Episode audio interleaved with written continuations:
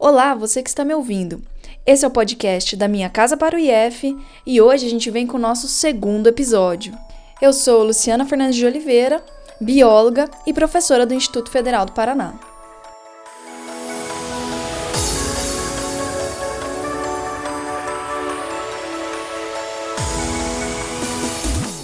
Esse podcast nasceu partir do momento que suspendemos as aulas por conta da Covid-19, propusemos aos alunos de licenciatura em Ciências Biológicas do IFPR uma atividade na qual eles buscassem trazer alguma informação sobre biologia que tivesse nas suas casas ou de repente de alguma experiência fora da instituição. William, a Mariane e a Beatriz fizeram um podcast falando um pouquinho sobre a dengue e os riscos que essa doença traz, principalmente com foco aqui no nosso estado do Paraná. Confere lá no episódio 1, você não vai se arrepender.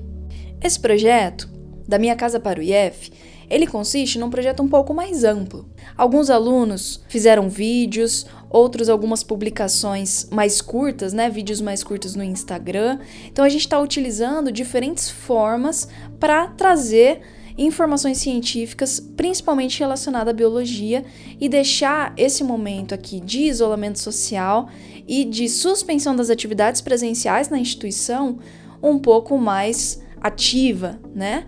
E que todos estejamos aí pensando em como que a gente pode trazer o conhecimento científico para a sociedade. Depois do resultado do primeiro episódio, não dava para a gente deixar de lado o podcast. E eu vou ter que confessar que para mim foi muito legal, porque eu sempre tive vontade de fazer esse tipo de trabalho. Então, essa é uma oportunidade de levar um pouco, através desse meio de comunicação, o podcast, um pouco dessas discussões relacionadas à instituição, à academia e também a conteúdos científicos, direto aqui da minha casa para a sua.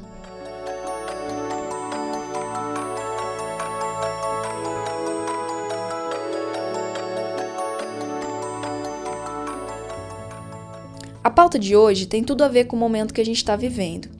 E tem tudo a ver também do nascimento desse podcast, não é? Nós estamos numa instituição de ensino e a ideia é trazer aqui para o podcast um pouco da discussão, sempre dentro desse nosso contexto. Quando a Covid-19 chegou no Brasil, não demorou muito tempo para que as instituições de ensino parassem com suas atividades presenciais, dentre elas o Instituto Federal do Paraná. Nós estamos parados desde 17 de março de 2020 e desde então muita coisa mudou, muita água correu e a gente teve aí que se adaptar a essa nova realidade. Assim como nós, essa mudança ela impactou na vida de todo mundo. Impactou na vida não só dos professores e servidores da instituição, mas impactou na vida dos alunos, impactou na vida de pais, impactou na vida de toda a comunidade. Nesse episódio aqui, daremos voz a todos esses personagens através de alguns depoimentos colhidos.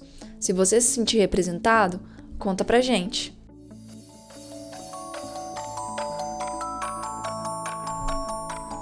Pra gente começar então, é, estamos aqui com dois convidados e eu vou pedir para que eles se apresentem um pouquinho para vocês conhecerem quem são e qual a relação deles com a nossa temática de hoje. Então, por favor, Fernanda, se apresente, por favor. Então, eu sou a Fernanda, eu sou bióloga, sou professora, mãe e esposa, tudo ao mesmo tempo, o que tem tudo a ver com o tema de hoje, que nós estamos fazendo tudo basicamente ao mesmo tempo. Temos também aqui conosco o Paulo. Então vou pedir, Paulo, por favor, se apresente aí para quem nos ouve. Oi, meu nome é Paulo Antônio Cipriano Pereira, sou professor já há mais de 20 anos na carreira de professor. E sou pai também, trabalhando em home office e atuando no, na direção de ensino de uma instituição pública. Legal, nós temos aí dois representantes que estão vivendo nesse momento situações múltiplas, né, relacionadas com o isolamento social, com a suspensão das atividades presenciais nas instituições de ensino então a gente está junto aqui hoje para comentar um pouco e discutir os aspectos relacionados a essa temática. Para começar esse primeiro bloco, a gente quer trazer um pouquinho para discussão alguns depoimentos de professores que estão envolvidos diretamente nas ações de diferentes instituições de ensino, tanto privadas quanto públicas. A gente percebe que todas essas instituições estão passando por muitos desafios e isso reflete diretamente na vida é, dos profissionais envolvidos ali. Paulo, você que está aí na gestão de, de uma instituição pública, comenta um pouquinho o que você tem percebido, como você tem visto que essas coisas estão chegando para as instituições e para a gestão dessas instituições. Desde o início da, do surgimento da pandemia, é, parece que as pessoas não acreditaram, né? O Brasil inteiro não acreditou que chegaria para nós todos essa mesma situação que o mundo já estava vendo. Então a gente tem um, um atraso de pelo menos três meses, vamos pensar assim, é, de tomada de decisões. Né? Quando essas decisões foram tomadas, é, aconteceu muito atropelo. Né? Então, mesmo assim, a gente tem diferentes níveis de, de, decisões, diferentes formas de se decidir.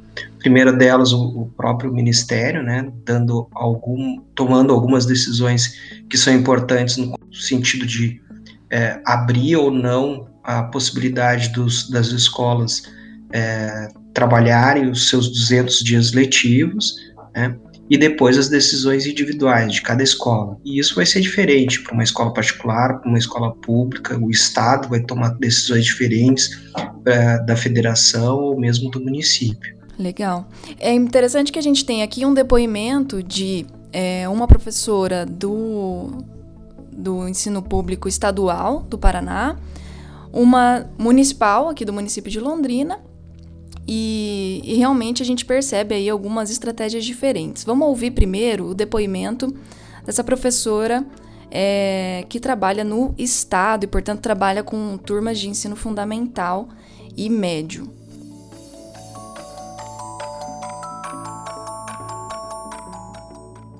Inicialmente, é, a SED, ela, de forma desorganizada, decidiu que ia colocar aulas na TV e aulas online para os alunos.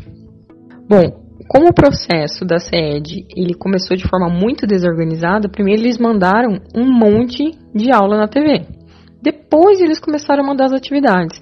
Então veio um, muita atividade de uma vez só e sobre cada aula e cada atividade eram quase 10 questões para trabalhar determinado assunto.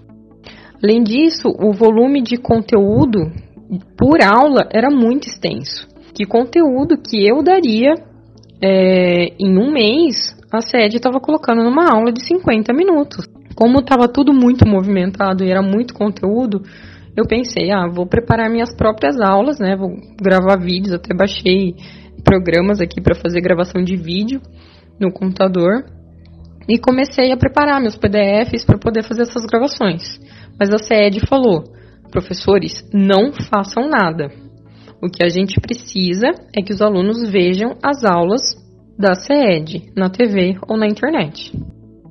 Aí, passado mais um tempo, eles colocaram: não, professores, vocês podem fazer. Só que daí eu já tinha perdido aquela vontade de fazer, porque a cada hora é uma coisa que eles mandavam, então eu acabei desistindo de fazer meu próprio material. Agora, com relação às aulas, parece que melhorou. Os conteúdos estão mais brandos, né? Então a quantidade de conteúdo por aula está menor.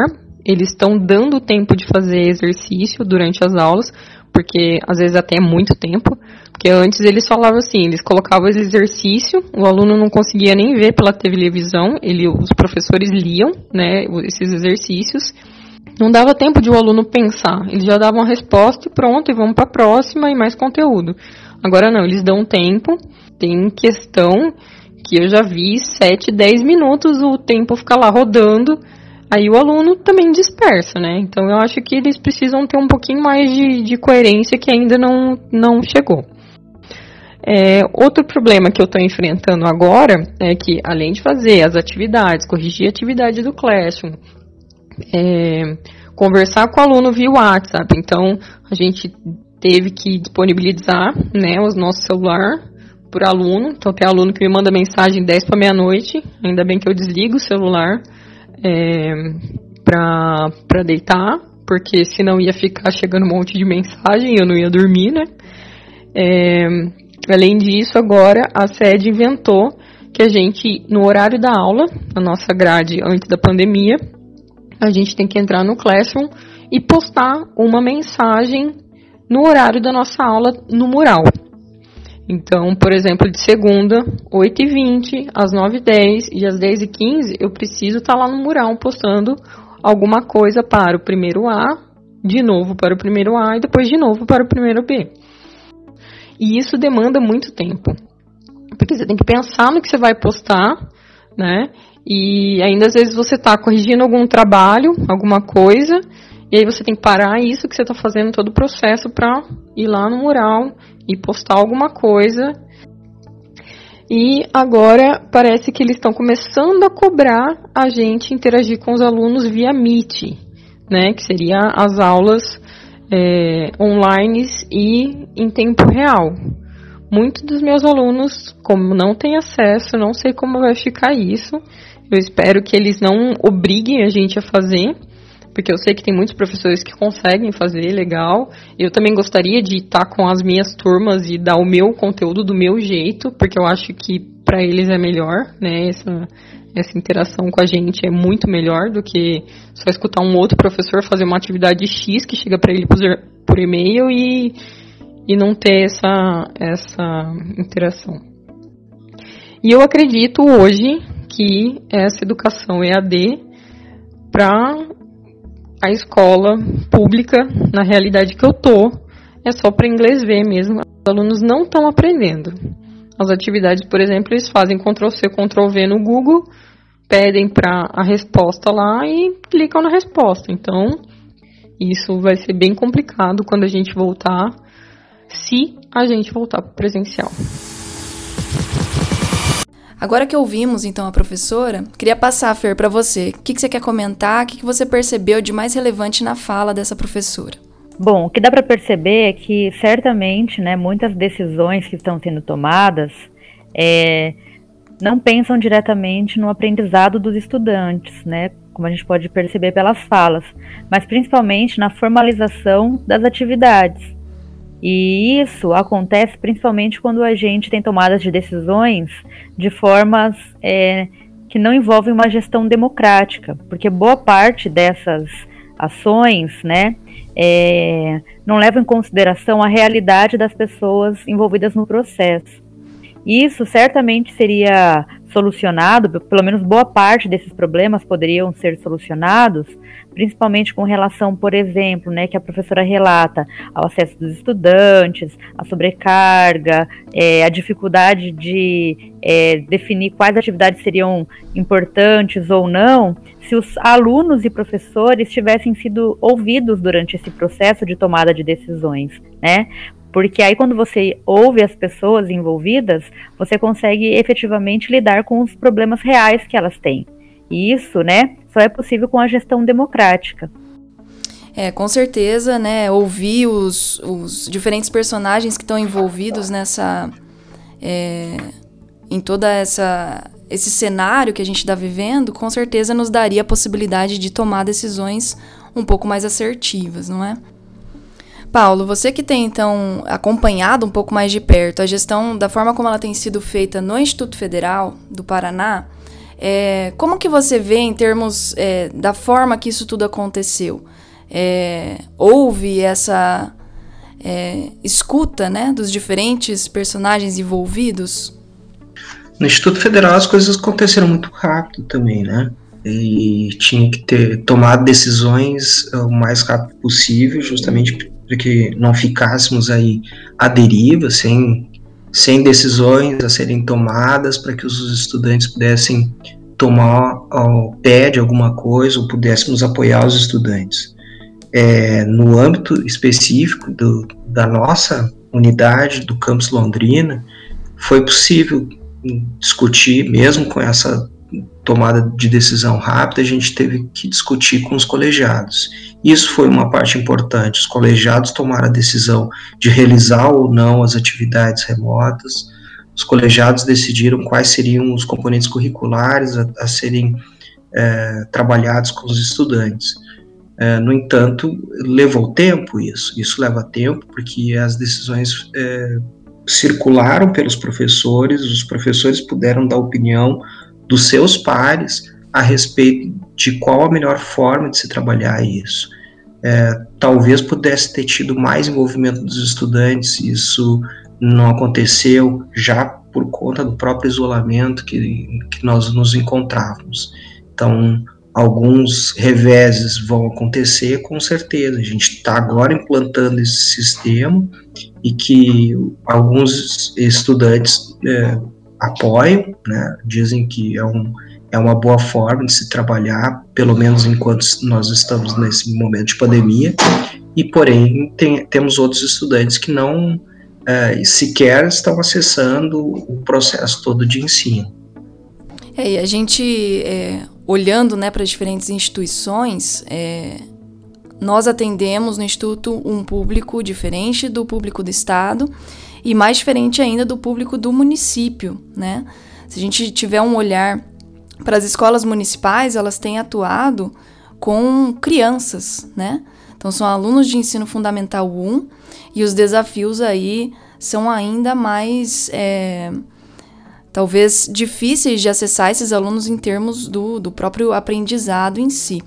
É, a gente vai ouvir agora o depoimento de uma coordenadora pedagógica do município de Londrina, né, de uma escola municipal de Londrina, onde ela relata um pouco quais foram as ações e uma coisa que é importante notar na fala dela, então prestem bastante atenção, como as coisas elas estão sendo é, ajustadas ao longo do tempo.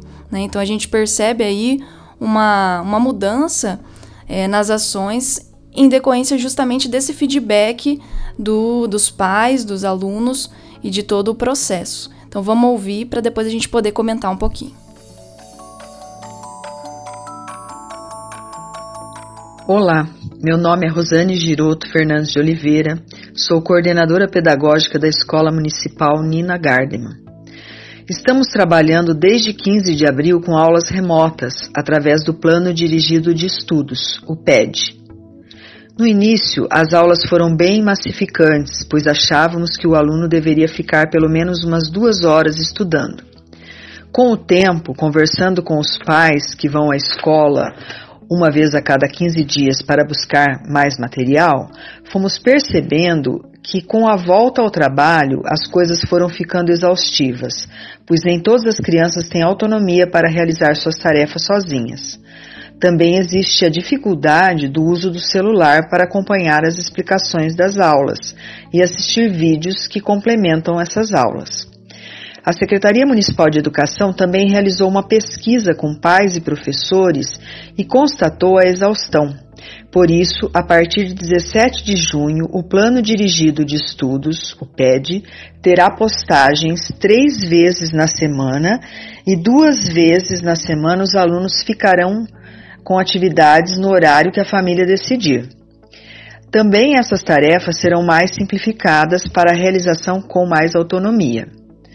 Durante esses três meses, temos orientado professores para que compreendam a situação e cobrem sim das famílias, mas com empatia. Também temos recebido pais e mães bastante preocupados, pois algumas crianças estão resistindo e não querem fazer seus estudos. Temos pedido que os pais tenham paciência e, sobretudo, entendam as dificuldades das crianças e que estamos sempre abertos e dispostos a ajudar. As professoras também são orientadas a fazer contato com essas crianças em particular para, com carinho, trazê-los de volta ao estudo. Ouvimos então o depoimento da, da coordenadora pedagógica de uma escola municipal e aí eu queria voltar para os nossos convidados para ouvir um pouquinho o que, que eles pensam, né? Paulo, se a gente for olhar, portanto, né, os estudantes dos, do ensino médio que o Estado atende, ou mesmo o, o Instituto Federal, alunos de graduação, o que, que, você pontuaria aí como a principal diferença em relação a estudantes do, das escolas municipais? Um aspecto que chama atenção é a questão da autonomia, né? Quando a gente pensa em EAD, os estudantes já estão preparados, já estão pensando em, em que eles precisarão ter uma autonomia para seus estudos. Agora, a criança, né, com, na, nas séries iniciais, ela não tem esse aspecto ainda é, formalmente é, trabalhado, né? É, tudo que foi relatado aí pela coordenadora, eu vivi na prática, né? Porque eu tenho uma filha em idade de alfabetização, está no primeiro ano do ensino fundamental, e tudo que ela foi, descreveu, né, foi passado aqui na minha família. Eu acredito que inicialmente não era somente a questão da, a, da sobrecarga, mas também a falta de experiência né, da família em lidar com essa situação. Então era tudo muito novo, não tinha uma rotina, era muito difícil, né? No começo aqui em casa também a gente sofreu bastante, até que a gente achasse, por exemplo, um horário melhor para realizar as atividades, até que a gente achasse, né, no meu caso, uma maneira de abordar aquilo, porque eu não tenho experiência em ensinar crianças, né, do ensino fundamental, lidar com esse nível de autonomia que o professor Paulo falou, e também achar o nível de cobrança adequado que eu deveria ter ali com relação àquelas atividades. Depois que a gente achou o horário, fizemos as adequações, tudo se tornou muito mais fácil. Fácil, né? Mais ou menos no sentido de comparando com o início. Hoje em dia, até, né, que foi relatado que o, a prefeitura manda três dias da semana atividades ali com interação com o professor é, de forma é, assíncrona e dois dias apenas atividades impressas, a Beatriz até tem comentado que tem pouca atividade e até queria mais. Só para a gente ter uma ideia de como a gente já estava ajustado para um nível já de cobrança dos cinco dias semanais. Mas tudo isso levando em consideração a minha realidade, que nesse momento atual é uma, eu estou em home office, mas de forma flexível.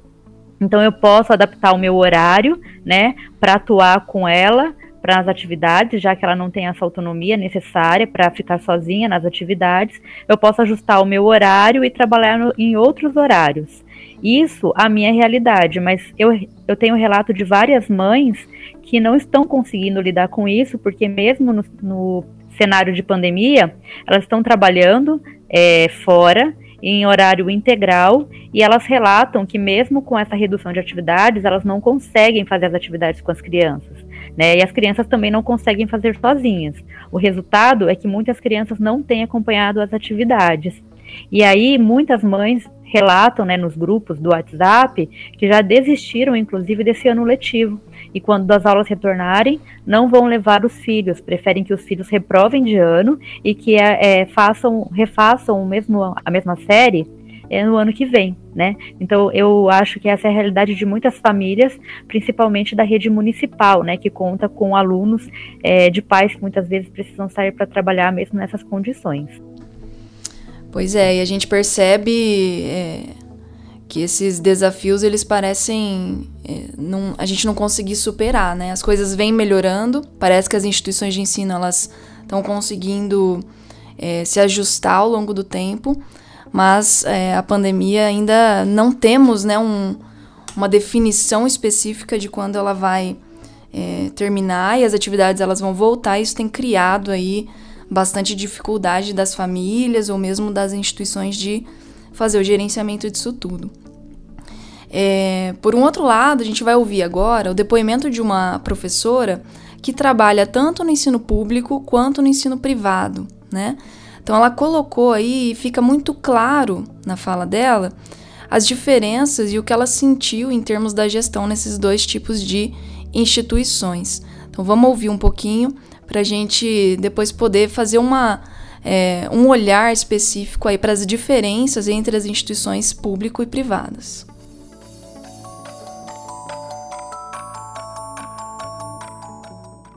Sou professora de ciências para ensino fundamental, tanto na rede particular quanto na rede pública de ensino. Na rede particular, tanto na rede particular quanto na rede pública, nós temos várias ferramentas é, digitais, né, tecnológicas que estão auxiliando o processo do ensino à distância.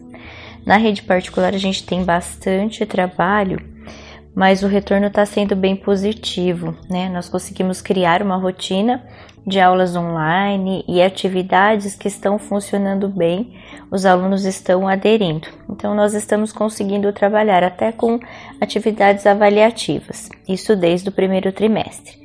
No caso da rede pública, né, nesse esse primeiro trimestre foi muito perdido, muito difícil, porque a cada momento vinha um comunicado diferente da Secretaria de Educação, trazendo informações de como deveríamos colocar a presença para os alunos e cada hora uma coisa diferente. Isso se tornou muito confuso, né? Espero que agora para o segundo trimestre a gente consiga se organizar melhor de acordo com o que eles passaram, né?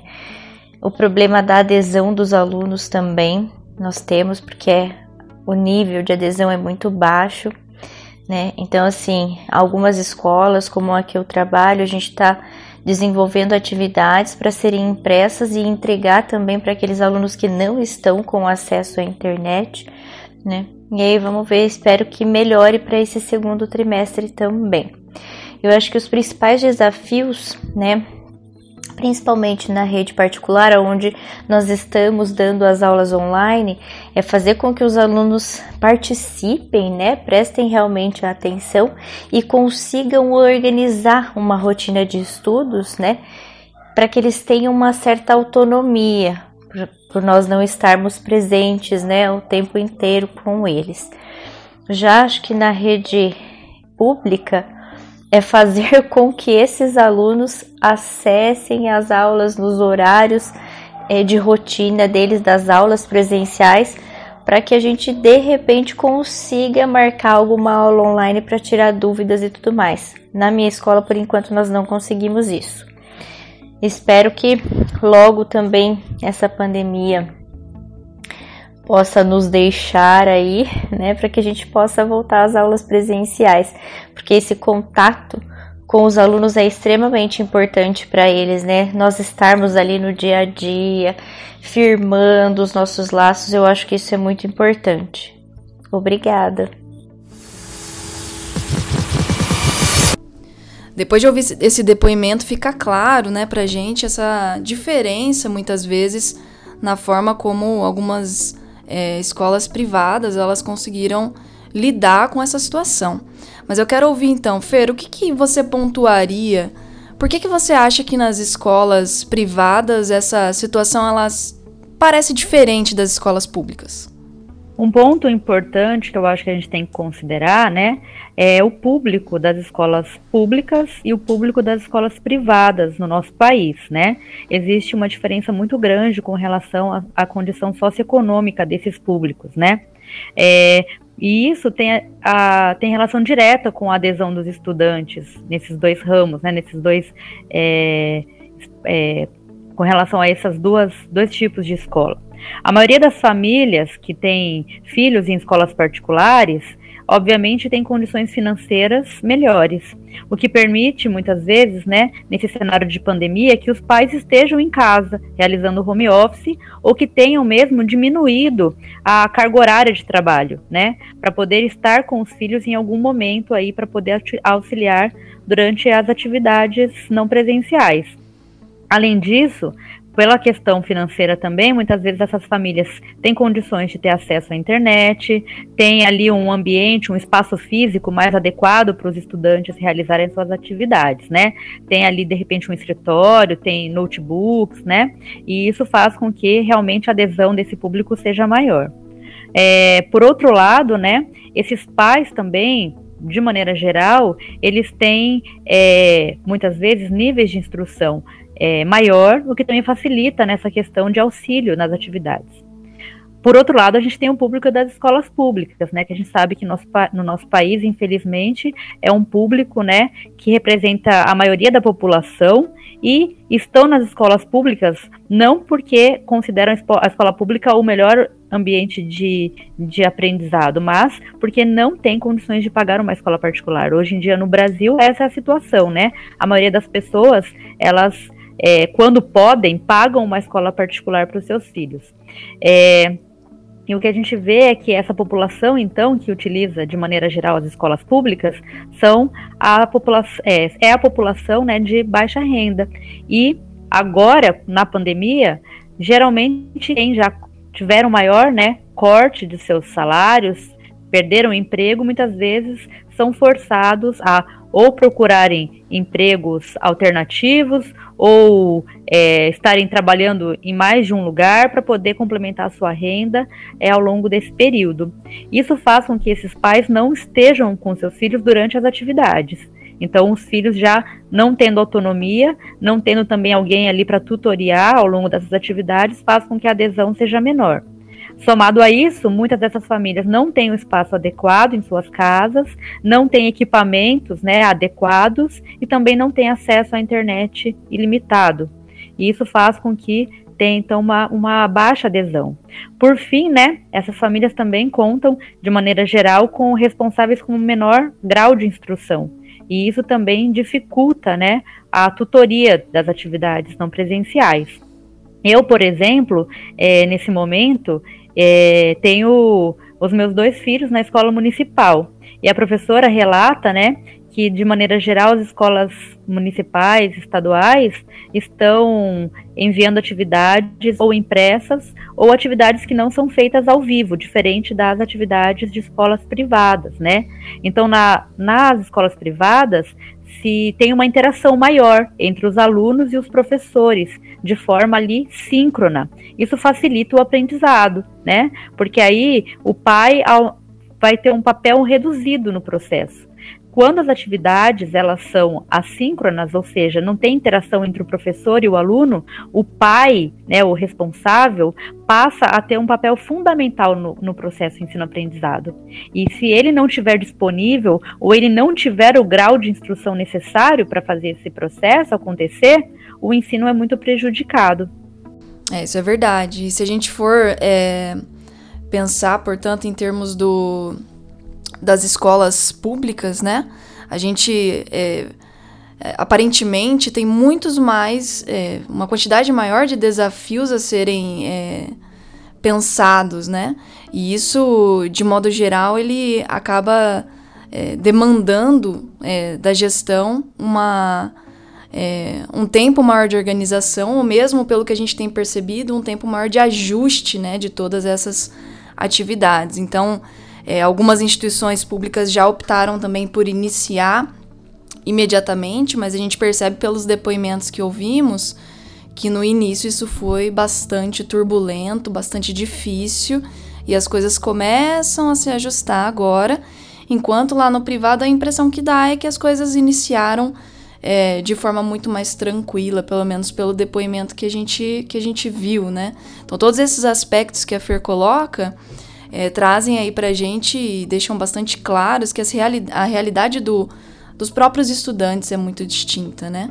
Então, o ensino público acaba tendo muitos desafios a serem é, vencidos, né? Eu acho importante a gente considerar, né, que apesar das escolas particulares elas terem saído realmente na frente, eu tenho escutado bastante relatos de pais que que estão utilizando né, os serviços também das escolas particulares e também a insatisfação é grande. Então, apesar, por exemplo, de ter uma interação ali na maioria das escolas particulares em tempo real com os professores, né, é, muitas vezes os pais relatam a dificuldade de estar ali especificamente num horário, de adequar isso à rotina. Então, apesar de ter soluções para alguns problemas, essa solução gera novos problemas. Então é difícil essa situação de pandemia, porque você não tem uma solução que atende todo mundo, né? Então é, esse é o mais difícil. Cada pessoa tem uma realidade e não é uma solução única que vai fazer, resolver todos os problemas.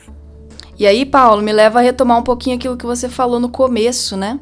É, a gente precisa efetivamente olhar para quem é esse público, quem é esse estudante, né? Quem são essas famílias para entender um pouco a necessidade de cada uma, né? E aí vai em frente aquilo que você colocou da gestão democrática. Ela precisa ser feita desde o início, né? E isso vale para o público e para o privado, inclusive para a gente entender ao longo do tempo os ajustes que precisam ser feitos, né? É isso, Luciano. Na verdade, o que, a gente vê assim, né? A escola a, privada, ela obviamente né, vai ter uma gestão mais simplificada, o número de pessoas que estão envolvendo o contexto dela vai ser bem menor do que se for comparar uma, o município, o estado ou a federação. Né? Então, já nesse ponto, acaba ficando mais simples esse processo, né? É, mais simplificado esse processo e que, embora não tenha questão democrática. Além disso, você, você visualizar a, a escola privada no contexto de, de, da própria preparação, algumas delas já tinham né, algumas estruturas já montadas e que foi bem mais fácil a adaptação. Isso tudo com um processo também daquelas que podem, né, não são todas, mas aquelas que podem é, injetar aí também um, um, processo de treinamento para os seus professores e pedagogos envolvidos. Agora, se você for pensar no contexto da escola pública, né, qual é a situação atual? É, em, em que pese a gente tem uma gestão mais democrática, não é ideal, mas mais democrática do que a escola privada, é, é, a democracia ela, ela tem esse percalço, né? ela tem essa, uma, esse processo mais moroso né, de tomada de decisão e faz com que a gente tenha aí é, ainda assim um processo de avaliação incluído nesse, em, em, todos os aspectos. Então você tem como corrigir o rumo, mudar as estruturas quando forem necessárias para que o ensino possa uh, se adequar. Ainda nós não estamos no ponto ideal, estamos longe disso, né? A gente está vendo isso, a gente está vivenciando isso. Alunos que ainda não estão uh, uh, participando das atividades, mas dentro daquilo que a gente tentou traduzir como a forma mais democrática que foi possível, né? É um, é um dos caminhos que a gente vem levando. E isso em virtude do que a gente conseguiu discutir com os professores uh, mais abertamente. Com isso a gente vai encerrando o nosso primeiro bloco, né? Acho que deu para é, colocar e pontuar algumas coisas que estão acontecendo nessas diferentes instituições. É, e aí a gente começa agora com o nosso segundo ponto né, da, da pauta, que é para a gente falar um pouquinho do uso das tecnologias é, que estão envolvidas necessariamente no atendimento dos estudantes é, à distância, né, de forma não presencial. Então a gente vai falar agora e ouvir alguns depoimentos que trazem um pouquinho desse aspecto, além do aspecto também de acesso, né? Como que ficam esses estudantes é, ou mesmo professores e profissionais envolvidos que às vezes têm alguma dificuldade, seja pelo seu dispositivo disponível, né? Muitos estudantes a gente percebe que tem apenas o celular como dispositivo é, disponível e, e, acesso à internet, muitas vezes com uma internet limitada, né? Um 3G ou 4G com, com uma limitação né, de download.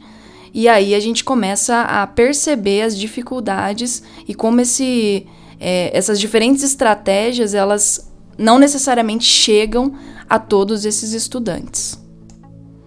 Nós vamos ouvir agora dois depoimentos né, de professores é, que atuam principalmente com ensino fundamental 2 e ensino médio, e entender um pouquinho como é que é, os professores têm enxergado e quais as dificuldades, inclusive, que eles têm tido em relação ao uso das ferramentas que estão disponíveis para é, que a gente consiga acessar esses alunos nesse momento, né? Vamos ouvir então esses dois depoimentos.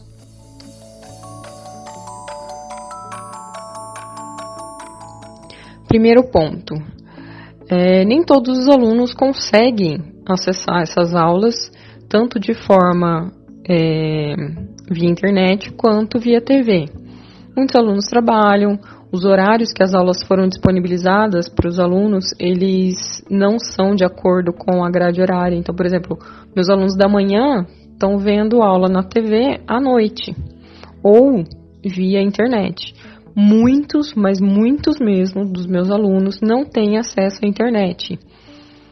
O que, que é esse acesso à internet? É, são volume disponível de, de dados a serem baixados porque, por exemplo, um vídeo no YouTube demanda muito dado. E muitos dos meus alunos, eles têm pacote de dados da TIM, da Vivo, e isso expira.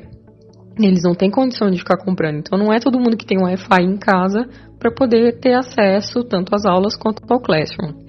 O Classroom é algo bem legal de ser trabalhado. Eu já estava, desde que a gente começou aí as aulas do IF, eu já estava pensando em é, propor para meus alunos, até tinha esquematizado algumas coisas, porque eu vivia numa realidade lá em Biporã que os alunos tinham acesso e podiam fazer. Tanto é que tem alguns trabalhos, tem alguns professores que trabalham com blog lá nos colégios que eu trabalhava.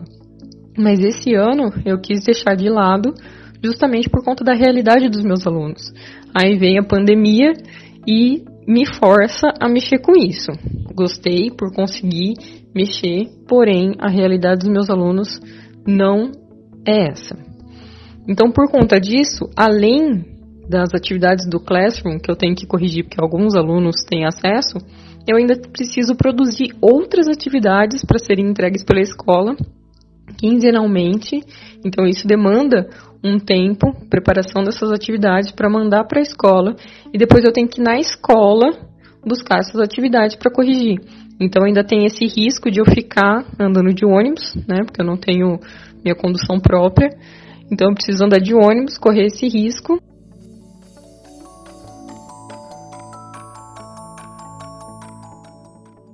Como professora, tenho ficado muito preocupada se os alunos estão entendendo efetivamente a matéria. Eles estão dizendo que sim, resolvem os exercícios, mas acredito que alguns pesquisam a resposta na internet e dizem que não têm dúvida, mesmo tendo. Não tenho feito videoaulas por falta de tempo, local adequado e porque também não sei se ficaria bom. Envio alguns vídeos do YouTube. Tento me fazer presente, mas a distância física ela é sentida. Acredito que uma aula ao vivo, reunião online, seria o ideal, mas além dos problemas já citados, a maioria dos meus alunos não participariam, porque eles não têm internet, computador para eles, não têm rotina em casa e muitas vezes não têm interesse no aprendizado. Visto então é, os comentários dessas duas professoras, né, percebemos que existem ferramentas aí disponíveis para que é, possamos trabalhar desse, desse modo remoto, né? Mas muito se percebe de dificuldade também de uso, seja pela própria dificuldade do docente, como também do acesso do estudante, né? Então, queria ouvir um pouquinho de vocês é, o que, que a gente poderia levantar aí em relação a essa questão do acesso, das diferentes ferramentas né, de tecnologia que estão disponíveis e se vocês têm também alguma coisa para colocar em termos das dificuldades do uso dessas ferramentas. Quem quer começar? A questão do acesso, então, a gente pode verificar que não basta um estudante ter um smartphone, né? É, a necessidade de, de um espaço para que ele possa estudar, a necessidade que ele tenha o, o Wi-Fi minimamente, né, uma quantidade é, suportável e de, de, processamento de dados. Então, é, significa mais né, o acesso do que simplesmente ter um, um aparelho, um equipamento. Né? E, e a respeito da, da outra questão, que seria a própria utilização das tecnologias, a gente percebe isso, né? Na formação dos professores, a gente normalmente quem os professores que estão hoje, né, no mercado, eles não tiveram uma formação para é, compreender melhor essas tecnologias que hoje estão disponíveis, né? Que por sinal muitas delas foram criadas exatamente por conta da própria pandemia. Então tudo é novidade para uh, professores e muitas vezes para os estudantes também.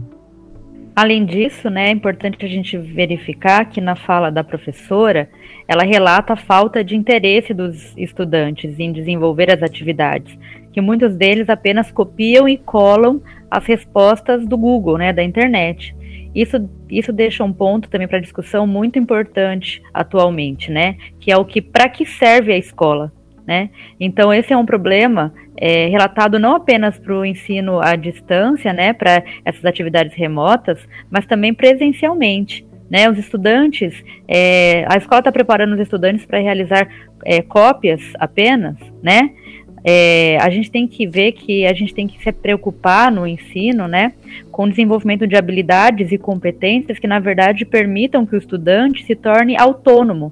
E isso é uma deficiência atual da escola que só está sendo refletida nesse momento atual que a gente vive.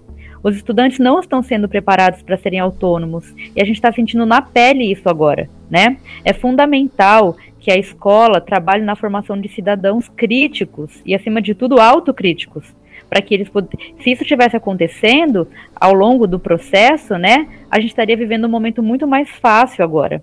Os estudantes eles não estão preparados para serem protagonistas do processo ensino-aprendizado, infelizmente. É muito muito legal esse, esse comentário, Feri. Eu acho que encaixa um pouquinho também com o que o Paulo falou em relação à formação docente, né?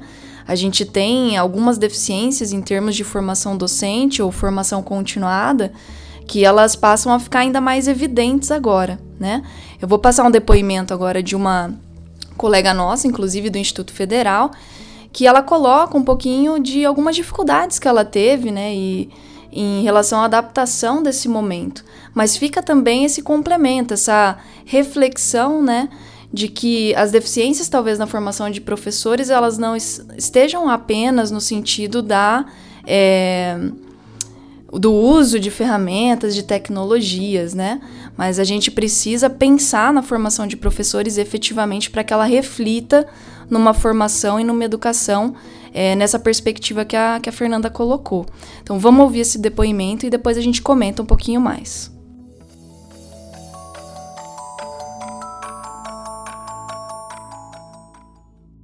A pandemia acabou me inserindo em duas realidades distintas.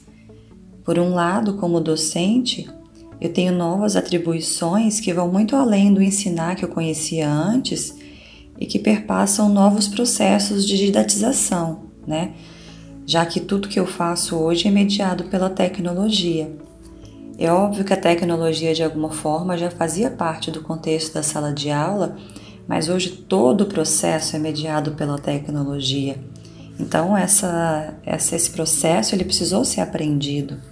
Então aquilo que eu fazia de forma tão simples e natural, que já vinha da minha experiência, agora exige muito mais tempo e mais dedicação porque eu preciso aprender. Então ensinar é um processo de aprendizagem hoje. E não é simplesmente ensinar, né? não é simplesmente preparar uma aula e agora eu vou transmitir ou construir um conhecimento com o aluno, porque passa por outras ações de cativar o estudante, já que nem sempre ele está disposto a esse novo processo, de convencê-lo de que é possível ensinar por meio da tecnologia também, criar condições para que o processo seja favorável ao estudante, já que nem todos têm acesso também a essas tecnologias.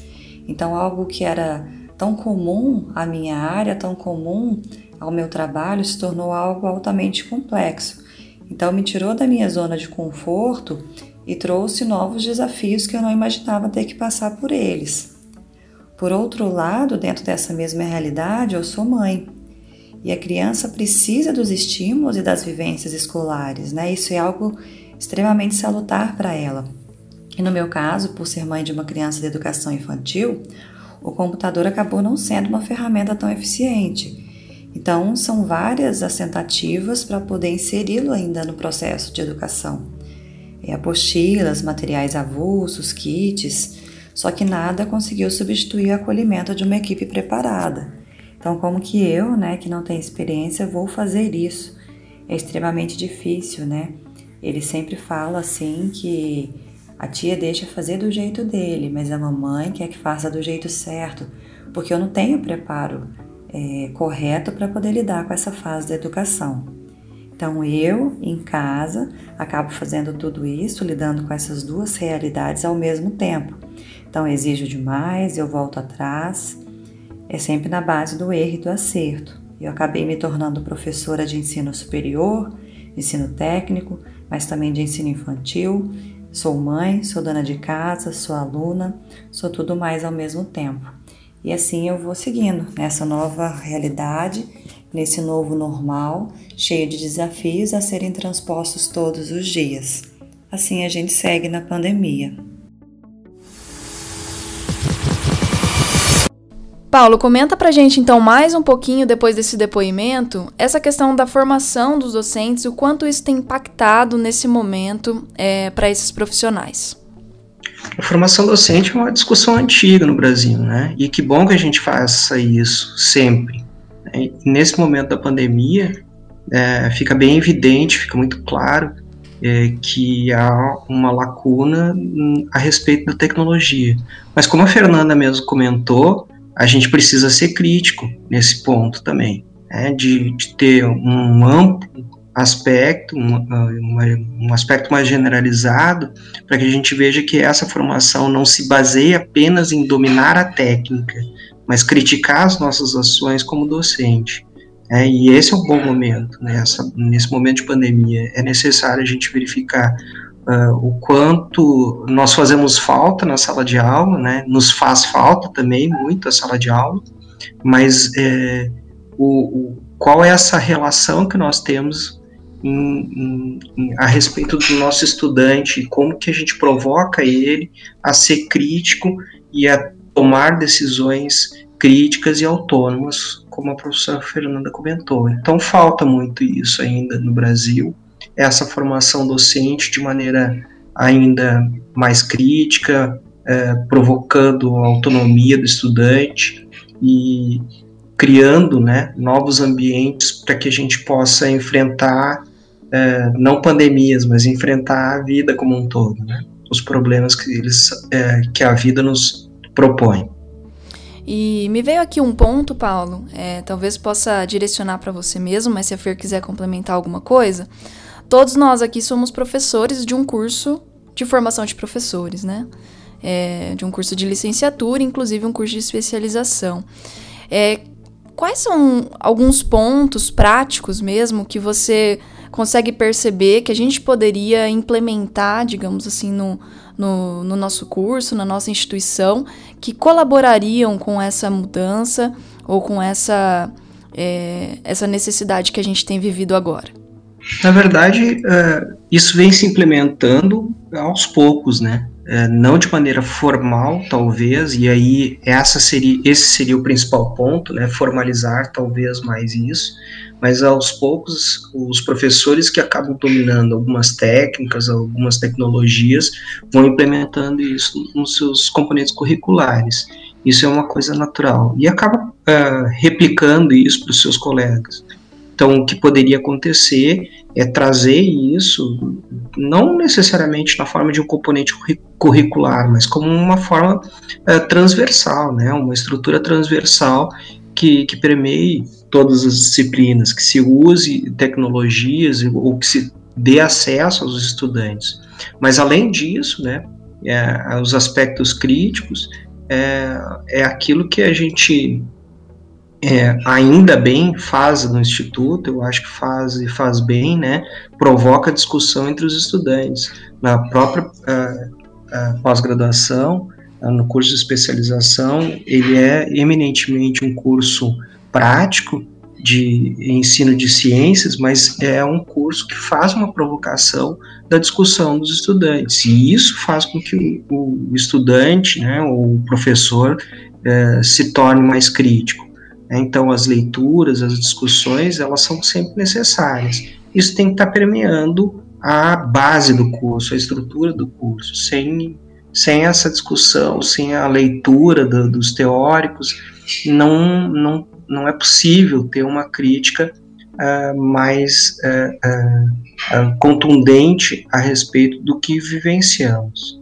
Fer, no último depoimento que a gente ouviu, a professora traz muitos aspectos também dessa é, experiência que ela está tendo, né, de dividir o seu espaço é, familiar é, com as suas é, ações dentro da, do seu trabalho, né?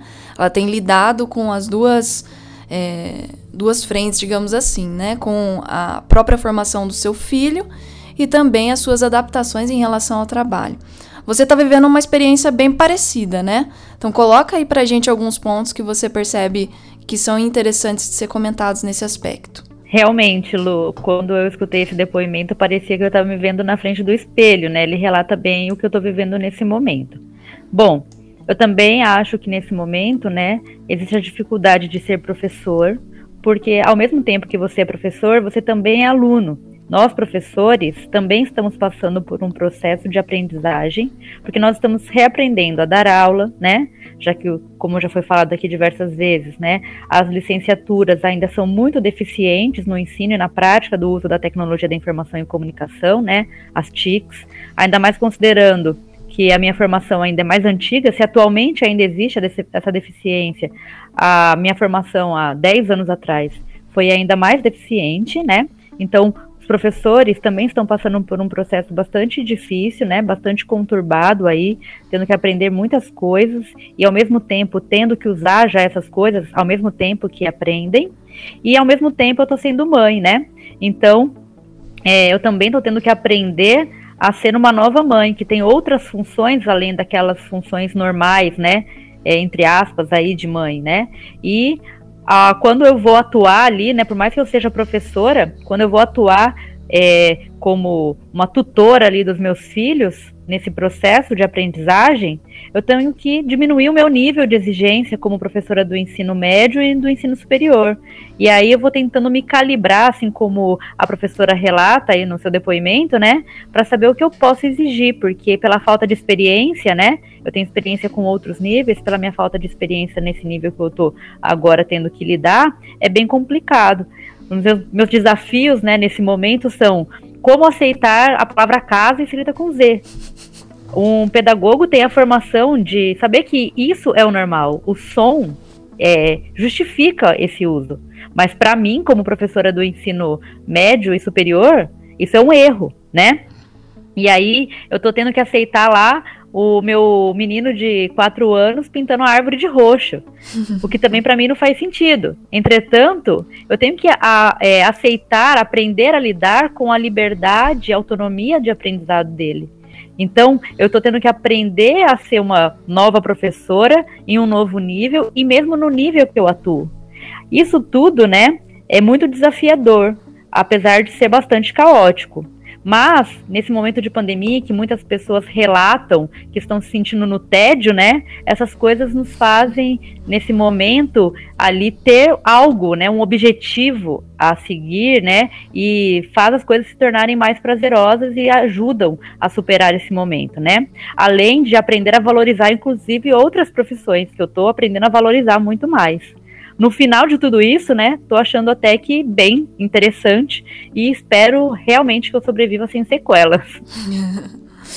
É, eu particularmente também tenho percebido esse momento como um momento de um. Parece um aprendizado acelerado, né? As pessoas de alguma forma estão precisando é, se virar, cada um na sua realidade, obviamente, mas é, um, uma, um dos resultados disso é é que a gente tem aprendido a ser pessoas diferentes ou aprendido algumas habilidades que a gente ia demorar muito mais tempo, talvez, para poder aprender, ou mesmo nunca se veria desafiado a aprender determinada coisa, né? É, vamos finalizando então esse bloco, apesar dele ser um gancho para o próximo, né? No próximo, nos próximos depoimentos a gente vai é, ouvir um pouco de mães, né? Assim como a feira, assim como esse último depoimento que ouvimos, que estão o que, que elas estão percebendo, né, desse momento junto a seus filhos em casa, principalmente filhos do ensino fundamental, né? Então isso tem trazido divisão de tarefas para dentro de casa, né? E muitas mães, elas têm mães e pais, né, passado por esse por essas dificuldades. Então vamos começar ouvindo aí o primeiro depoimento para a gente comentar depois.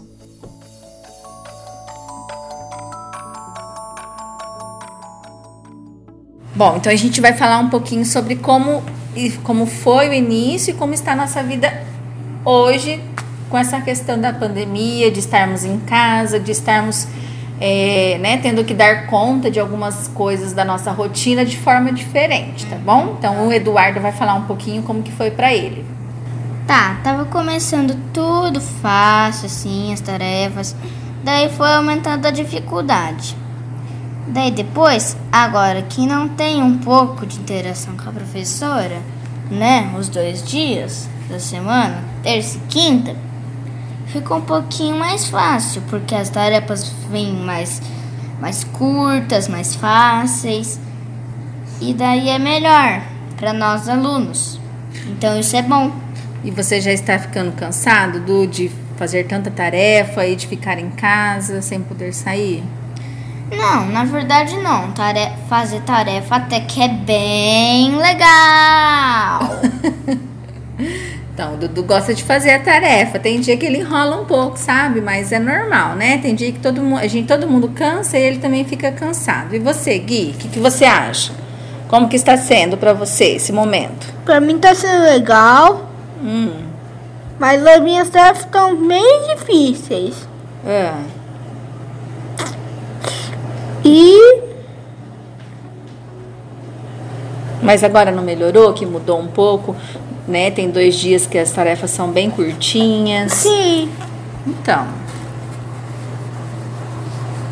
Bom, e para mim, enquanto mãe, né, e profissional também da área da educação, é, não posso falar que está sendo fácil, que foi fácil desde o começo, não. Nós tivemos, assim, muitas lutas aqui dentro de casa é, em relação a essa nova rotina, porque além de ajudar né, os meus filhos em casa, eu preciso conciliar com a minha vida profissional.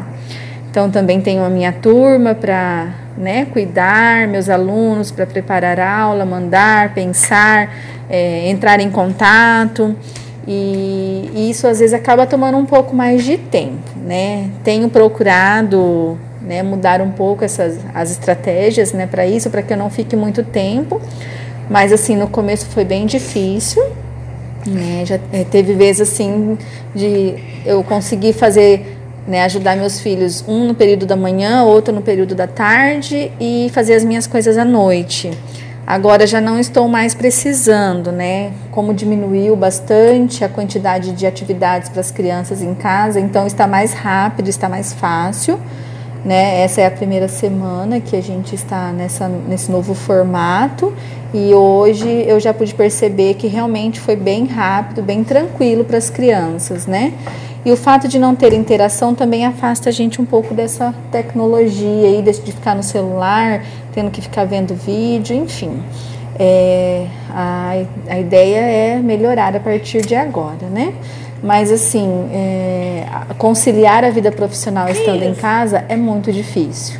Né? Esse trabalho home office, é, é, assim, não, não vejo assim a melhor forma de trabalho, não.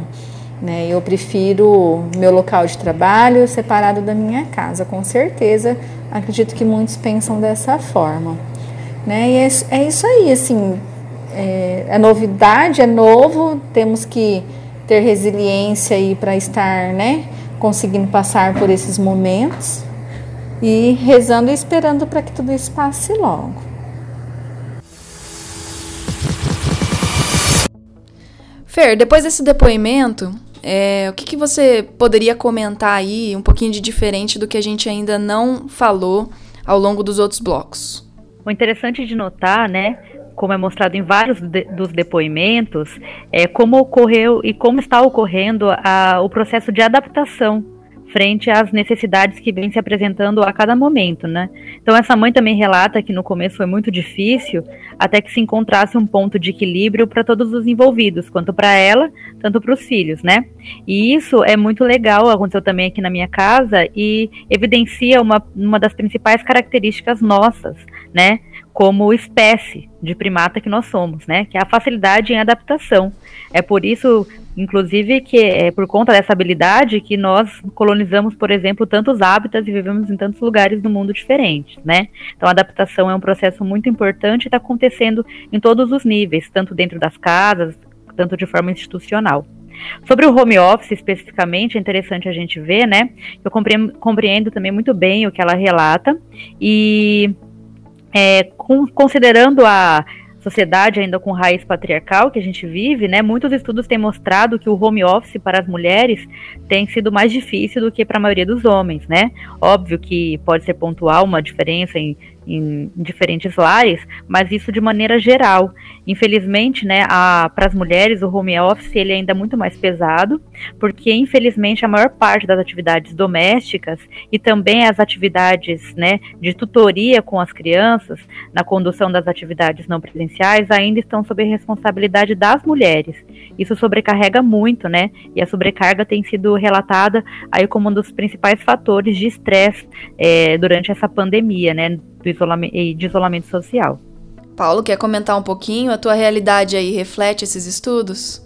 Acho que um pouco, né? A gente vê que uh, a rotina da casa não muda, né? Você vai ter que limpar a casa, você vai ter que arrumar a cozinha, você vai ter que uh, participar das atividades que estão relacionadas com uh, o funcionamento né? e, a, e a lida da casa, né?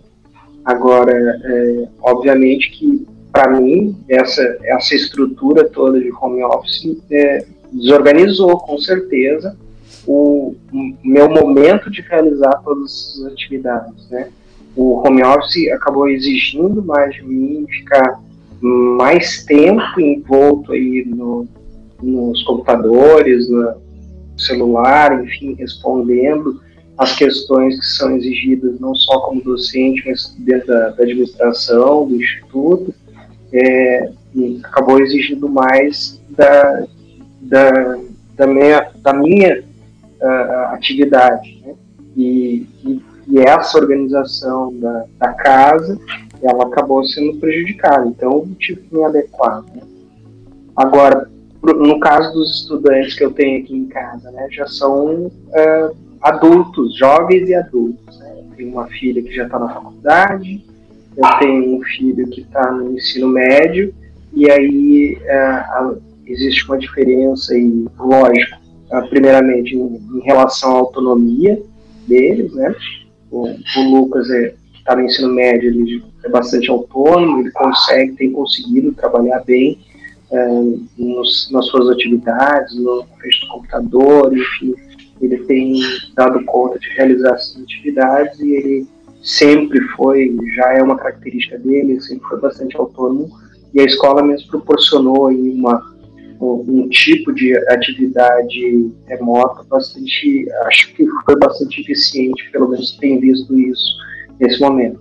Para a faculdade, a minha filha está é, numa instituição federal, ainda não adotou o ensino remoto, só agora que eles estão nesse processo. Então, por enquanto, ela tem procurado realizar outras atividades, né, fazer cursos é, à distância, mas é, se mantido aí no isolamento social, é, o que é difícil para uma jovem, né, numa idade aí de faculdade que é, é, o ideal seria sair, ver os amigos, etc. E tem sido essa rotina.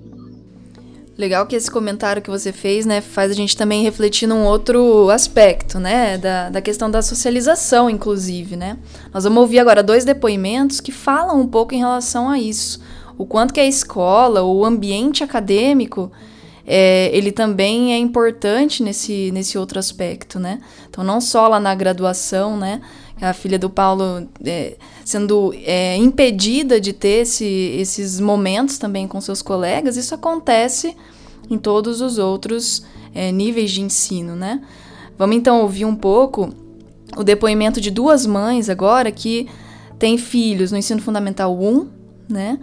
É, em fase de alfabetização e passando aí por algumas dificuldades em relação a, a forma como lidar com esses, é, com seus filhos dentro de casa, como que deve se organizar a rotina e falando um pouquinho também sobre essa questão da socialização.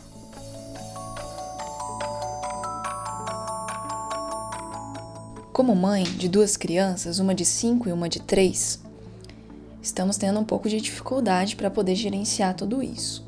A escola do mais velho envia uma atividade por dia. Mesmo assim, Várias estão atrasadas. Não consigo fazer uma por dia por falta de rotina em casa. Fico com eles, brinco, mas a atividade pedagógica acaba ficando de lado. O problema é a dificuldade de manter a rotina em casa sem os horários certos, sem o compromisso de realizar em horário específico. mas quando realizados é tranquilo, porque de modo geral são brincadeiras. Não está tendo esse trabalho de alfabetização.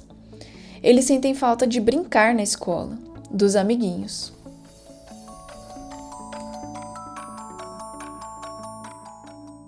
Bom, então como meu filho está no processo de alfabetização, que é o primeiro ano, é um ano assim crucial, de virada, né? Muda muita coisa. Então, o ano, os anos pré-escolares, eles são diferentes, eles têm uma, uma conotação mais de brincadeira.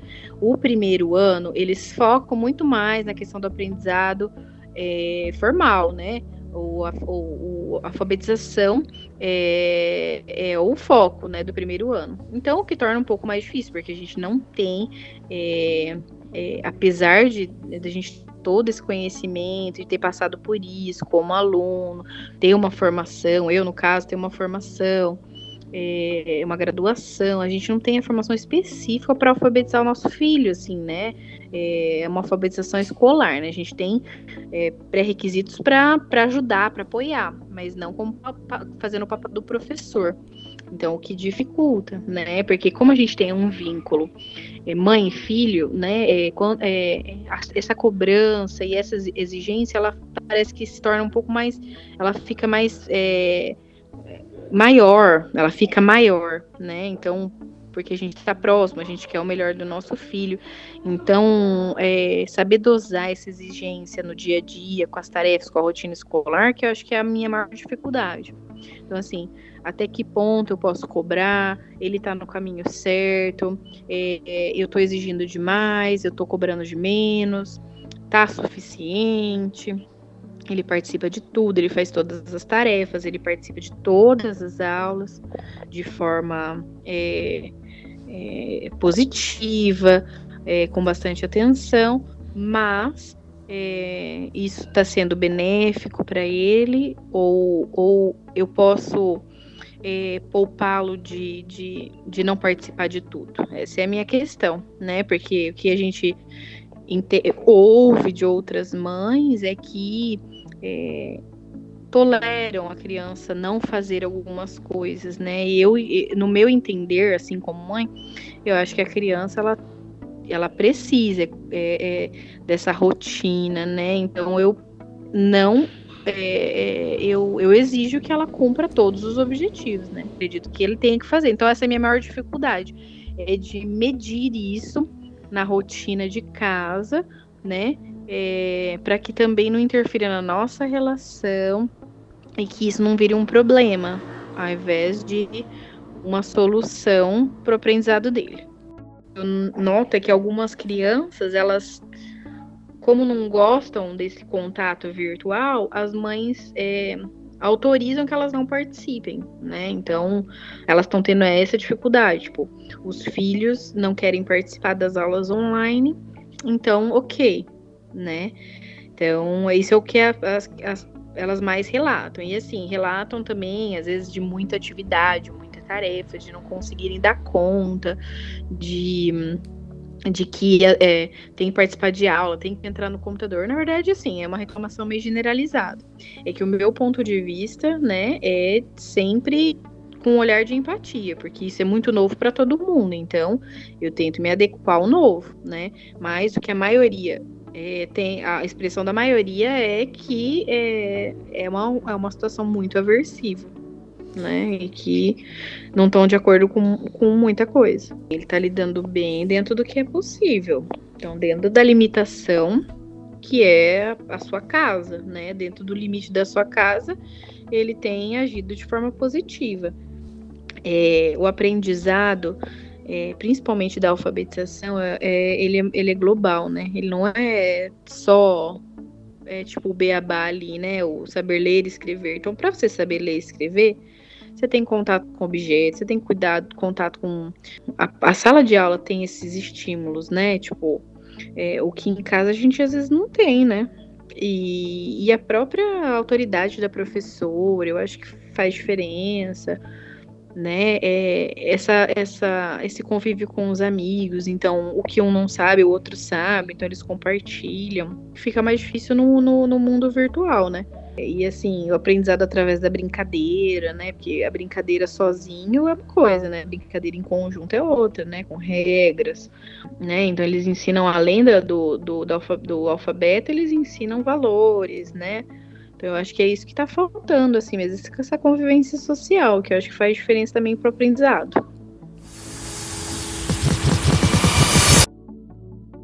E aí, Fer, ouvindo esses dois depoimentos, o que, que você pode comentar pra gente? Novamente, né, fica, fica bem evidente aí a dificuldade em se encontrar um ponto de equilíbrio, né, entre o que se é esperado e aquilo que você acredita que você deve fazer. Então, é, fica bem claro nesses comentários, principalmente com relação a, ao grau de autonomia que a criança ou o estudante em, é, mais, mais velho aí teria de escolhas, né, por exemplo, nessas atividades não presenciais. Eu tenho uma opinião, tá? Eu vou expressar aqui como mãe e também como educadora. Então, acho que assim, interferir na autonomia da criança, por exemplo, em elaborar atividade, é uma coisa que está acontecendo atualmente, mas é uma coisa que a gente não deve fazer como tutores, né? Então, por exemplo, você como adulto, né, já com uma formação é, acadêmica bem maior do que a criança, você pega uma pergunta que foi enviada. Você sabe mais ou menos o que o professor espera como resposta, né? Mas a gente tem que ter ali ainda um, uma capacidade de aceitar que o aluno, de repente, né, o seu filho, ele não tem a capacidade de dar a resposta esperada. E aí a gente tem que aceitar erros. Isso é difícil para os pais. Aceitar que os filhos errem, né? Então, é, porque a criança muitas vezes não tem maturidade para atingir o objetivo que estava sendo proposto. Deixar a criança errar é muito importante, porque o erro pode ser o ponto inicial para começar uma discussão, sim, com a criança e para você conseguir atingir aquele objetivo esperado. Mas pode ser que você não atinja aquele objetivo esperado, isso também é normal.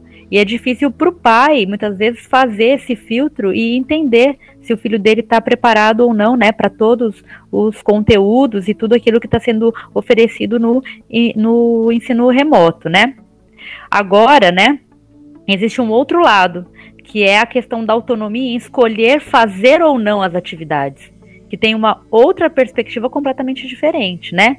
Deixar a critério da criança se ela vai fazer uma atividade, se ela vai assistir a videoaula ou não, aí eu já não vejo como salutar, né? Porque aí não é um, uma, um, um mecanismo que você vai usar para poder promover um aprendizado, né? Como o erro nas atividades. Então, eu acho que nesse momento, né, a criança não tem autonomia para julgar o que é importante ou não para ela, cabendo aos pais tornar as atividades remotas obrigatórias para as crianças, né? É claro que isso faz parte da relação filho-pai, que muitas vezes está né, tá sendo questionada atualmente, inclusive na sociedade que a gente vive, né? Para que ela não seja tão autoritária como já foi em muitos tempos, né? Mas é, o autoritarismo aí eu vejo no sentido de respeitar as peculiaridades da criança durante esse momento de ensino-aprendizado. Então, por exemplo, numa atividade ao vivo ali, num chat, né? É, a criança ela tem a liberdade de repente de falar, mãe, pai, eu não quero aparecer o meu rosto, né? Ou eu não quero me pronunciar ao vivo, não quero me expor. Ok, ali eu acho que cabe o diálogo, né? E a adequação entre a, na relação pai filho filho, você não quer aparecer? Tá tudo bem, mas você vai assistir a sua aula. Isso é uma, uma obrigação, né? E isso tá faltando e tá sendo, na verdade, ali ainda uma questão de dúvida para os pais. Então, é, é uma coisa que ainda vai ter que ser trabalhada e vai ter que ser ainda bastante discutida nesse, nesse, nessa, nessas relações, né? Por fim, outro ponto bastante interessante levantado, né, pela, por um dos depoimentos, é a questão de, a, da autoridade do professor que falta nesse momento, né? A relação de pai filho é diferente da relação aluno-professor. E aí é interessante ver, né, que não é só a autoridade do professor que está faltando, mas as relações pessoais como um todo, né? As relações com o professor e as relações com os demais colegas. Eu sempre costumo dizer que uma coisa que modula o comportamento humano é a vergonha, né? E nesse momento a vergonha está faltando. Então, por exemplo, quando uma criança, ela, o, o professor oferece ali uma atividade de leitura em sala de aula, certamente a criança não vai se jogar no chão e chorar e falar que não quer fazer atividade. Mas por quê? Na escola ela sente prazer em copiar um texto? Não. Na, ver, na verdade, o que acontece é que na escola ela sente vergonha desse comportamento e ela não faz esse comportamento na, na, esse comportamento na frente dos demais colegas, né? Então é a interação social que falta nesse momento. E aí, nesse momento, a gente vê que a escola não é só um lugar que a gente vai para aprender a ler e escrever, mas a gente vai para ter relações, é, relações sociais. A gente vai ali para se socializar, trocar experiências. E ali a gente aprende muito mais né, do que apenas conteúdos teóricos de diferentes disciplinas. Muito bom, Fer. Isso leva a gente à, à discussão do nosso último bloco agora, né? Alguns depoimentos que vêm agora, tanto de professores quanto de estudantes, mostram pra gente esse aspecto de forma bastante clara, né? Qual o papel da escola, além de aprender conteúdos, né? Ou aprender que um mais um é dois, ou aprender, como você comentou, né? Que é para escrever casa com S, não com Z. Então, qual o papel é, efetivamente da escola em termos é, que não só desse mais óbvio, né? De aprender conteúdos. Então, isso é uma é um, um, um tema de bastante relevância, né? E que passa a ser é, evidenciado de modo muito mais claro agora, né? Então a gente vai ouvir agora é, primeiro o depoimento de uma professora que coloca um pouco esse ponto, que às vezes fica inclusive é, em segundo plano, né, nas discussões. Então vamos ouvir e depois a gente comenta.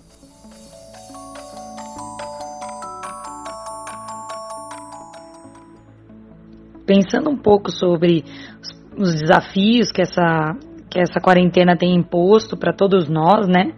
Pensando como pais ou responsáveis de crianças ou adolescentes também que estão em casa e também como professores, né? Como educadores, é, eu vejo muito assim na mídia, principalmente, né?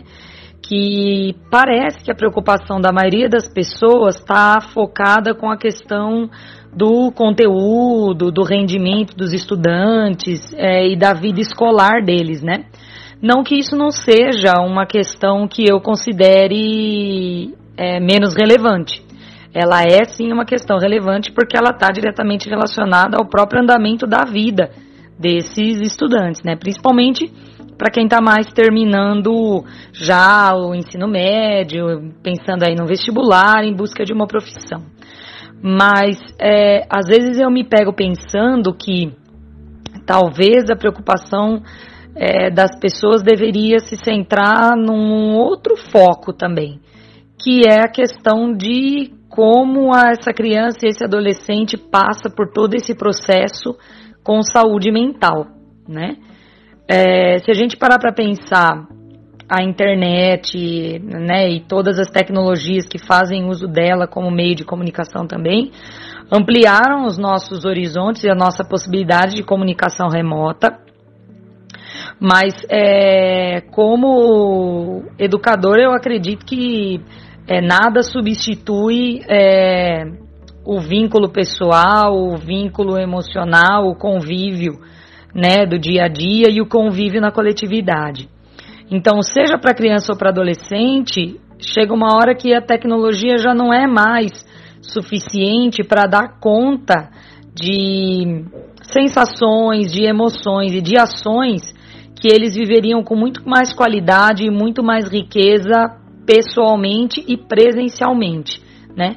Então, eu penso que o foco de preocupação maior ainda deveria ser é, a saúde emocional e mental dessas crianças e desses adolescentes que estão isolados, né?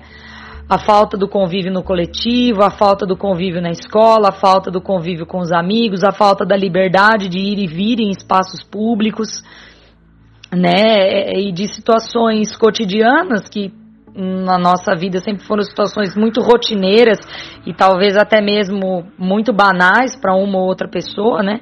como sair da tua casa para comer um pastel, por exemplo, é, todas essas situações banais, cotidianas e coletivas, elas ficaram é, muito difíceis de serem feitas. Elas não são mais tão simples como eram, Né? Tomar a decisão de sair de casa hoje não é mais tão simples como era. E eu acredito que para as crianças e os adolescentes isso tem um peso muito grande. Ô Paulo, e você agora, né? A Fer já colocou um pouquinho sobre essa perspectiva, né, da socialização e o quanto que a escola tem esse papel também. Qual que é a sua visão em relação a isso? Ok, então é importante a gente pensar mesmo no estudante, né, independente do seu nível, sua série que, que encontra, no processo de socialização. Né? A Mari fala bem sobre isso e nós pensarmos, imaginarmos que todos os estudantes precisam disso, né? Quando a gente vê os pequeninos é, brincando, brincar é um, um eterno aprender para eles, né? A gente vê os nossos estudantes do ensino médio, né? Quando uh, se encontram, quanto é importante o abraço, o quanto é importante trocar ideia, mostrar coisas novas. É, então, esse processo todo, ele faz parte do, do nosso processo educacional. A gente lembra também que no próprio Instituto nós temos um, um aspecto bastante importante que, que é a inclusão dos diferentes estudantes, né, independente aí uh, das necessidades que eles uh, possuam, e nós temos um contingente grande até de estudantes, recebemos estudantes com necessidades especiais. Nesse momento de pandemia, é preciso observar com muita calma, com muita clareza, o que eles precisam e de que forma a gente vai poder atendê-los. Né? Tem sido uma, um, um grande desafio para nós. É, não sei até que ponto ou como as outras escolas estão fazendo isso, não tenho um conhecimento tão profundo a respeito disso, mas no Instituto, é, esses estudantes, é, é a gente tem tentado atendê-los, mas sabe que não é da mesma forma que a gente atende no dia a dia, né? sem, a, sem a pandemia. Né? Na escola, no dia a dia é, é de uma outra forma. Nossos estudantes eles são atendidos com esse processo de socialização que é extremamente importante para eles, né? em, especial é, é, justamente porque os professores que fazem esse atendimento estão com eles a todo momento acompanho esses estudantes a todo momento.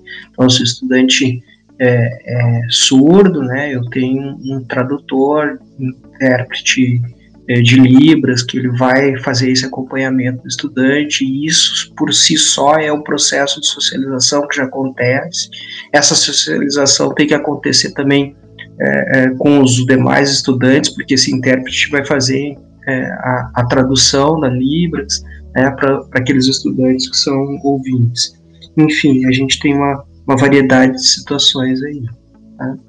Sim, e, e outro aspecto importante, também relevante a ser observado com bastante calma, né?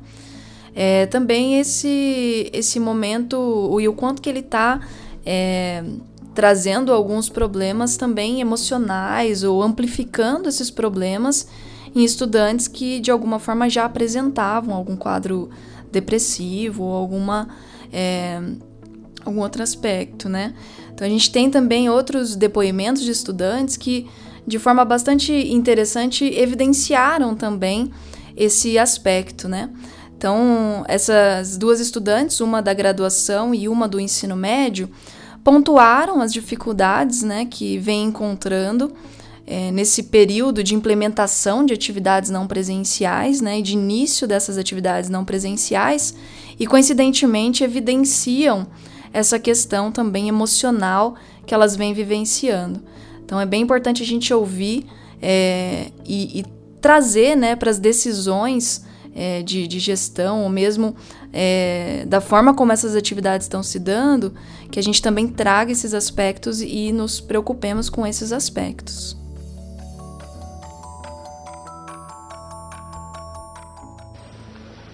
Olá.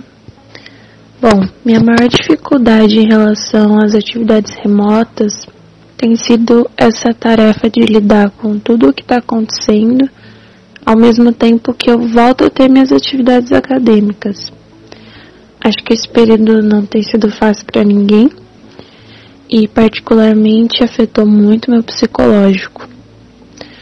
Eu também acho que essa questão é pouco discutida no momento de, de, de decidir a execução das atividades remotas, porque o costume é pensar na falta de acesso. E eu acho que a falta de acesso é a parte mais óbvia de tudo isso, tendo em vista a desigualdade do sistema que a gente vive. Mas o psicológico é muito mais amplo, porque ele afeta todo mundo, inclusive as pessoas que não têm acesso aos conteúdos. Para não falar só coisas ruins, por outro lado, voltar a ter minhas, as minhas obrigações é, me ajudou a me sentir útil. Por mais que eu faça coisas aqui em casa, quando a gente não tem é, mais uma coisa que é nossa, né, que é particular, acho que é natural essa tendência de acharmos que que a gente não está fazendo nada. Então, numa outra perspectiva, as atividades remotas me ajudaram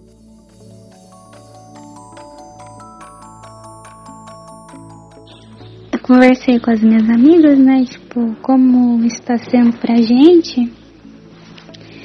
E nas primeiras semanas que não tiveram, é, que não foram obrigatórias as atividades, muita gente não estava fazendo. Porque a gente estava no início de tudo isso e a gente estava com muito. Continua o medo e só vem aumentando as mortes e também tem as pessoas da nossa família que não pararam de trabalhar. Então, a ansiedade, a tristeza de tipo da vida tá desse jeito e piorar, ela ter a possibilidade de ainda piorar as coisas, é, dificultou assim um pouco, então a gente não estava pensando em nada assim, tipo, uma coisa muito atípica que fez a gente pensar no que realmente importa, que é a família, a vida, então é, estudo assim ficou em segundo plano assim. E aqui em casa a gente não conseguiu receber o auxílio, então estava muito difícil porque meus pais estavam é, muito estressados por causa de tudo. E aí meu pai ele é autônomo, aí ele é, teve que continuar trabalhando, né? Porque não tinha essa ajuda assim. Mas aí eu fiz algumas atividades. Até então eu tava sem tipo computador, estava com celular. Aí depois, com a ajuda do computador, eu consegui tipo, fazer as coisas. E foi legal, assim, poder participar das coisas, porque eu é, consegui entender. E agora que voltou as atividades, nessa fase 1, que são poucas atividades que a gente faz, acho que faz uma por aula, tá dando pra levar, assim, tá dando pra participar. Mas, tipo assim, eu não trabalho, então eu fico em casa, né? Não sei como tá sendo para quem trabalha. A gente tá com muito medo de que vai ter outras fases, né? E de que é, aumente assim e tenha muita coisa para fazer, porque no momento não dá só para pensar na escola ou nos estudos e agora eu sei que esses meus sentimentos de tipo, ansiedade, essas coisas, está controlado. Só que quando eu não tô, não, não, por algum motivo não tomo remédio, eu tenho crise de ansiedade. Então eu não consigo fazer as coisas e eu imagino que para quem tem esses problemas, igual conversei com as minhas amigas, tá sendo muito difícil, porque é muito pensamento na cabeça e não dá pra só com pensamento positivo é, controlar. E também, tipo, os estudos não é a coisa principal agora, né? Que a gente fica pensando todo dia é, no coronavírus, se a família tá protegida e se acontecer alguma coisa com a família. Então é muita coisa na cabeça e os estudos pode ser tipo uma fuga, mas também pode ser alguma coisa que seja mais um problema. Paulo, vamos começar por você agora. A gente ouviu dois depoimentos de alunas falando e, e relatam né, algumas das dificuldades é, emocionais que estão tendo. Você conseguiria trazer para a gente algumas outras informações relacionadas ao impacto da pandemia na saúde das pessoas ou qual a sua visão em relação a isso? É, o que os números estão nos contando até agora, a pandemia atingiu cerca de 2% da, da população brasileira, né, diretamente, o, Covid propriamente. O que a gente não sabe e vai demorar a saber ainda, até porque é, esses dados vão ser trazidos com os estudos posteriores é, é questões, outras questões relacionadas à nossa saúde, né? Alguns estudos estão relacionando distúrbios é, neurológicos, é, outros é, que a Covid pode provocar outras síndromes. E mais profundamente ainda, a gente pode pensar na questão da saúde mental das pessoas, né? Esse contexto de isolamento pode, a gente já pode supor, pelo menos, aí, algumas situações né, de intensificação de, de é, medos, angústias das pessoas, então questões é, já existentes, pré-existentes, ou desenvolvimento dessas ansiedades aí, que é uma, uma, uma fratura dentro da, da, nossa sociedade moderna, né?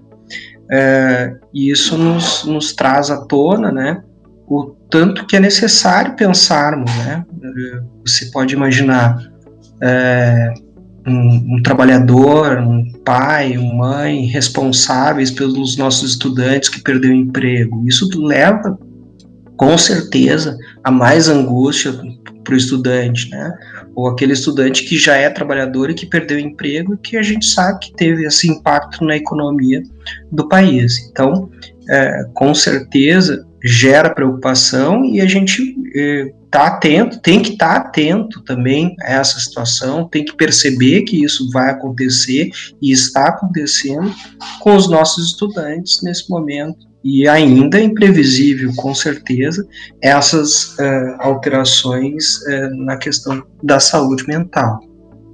E nesse sentido, né, as atividades remotas, né, elas são importantes e elas permitem a manutenção de vínculos sociais. Então, as atividades, né, à distância, aquelas atividades escolares à distância, por mais que esse vínculo seja virtual, ele ainda existe. Então, elas são importantíssimas para que as pessoas convivam com outras pessoas, mesmo que virtualmente, que elas interajam com outras pessoas.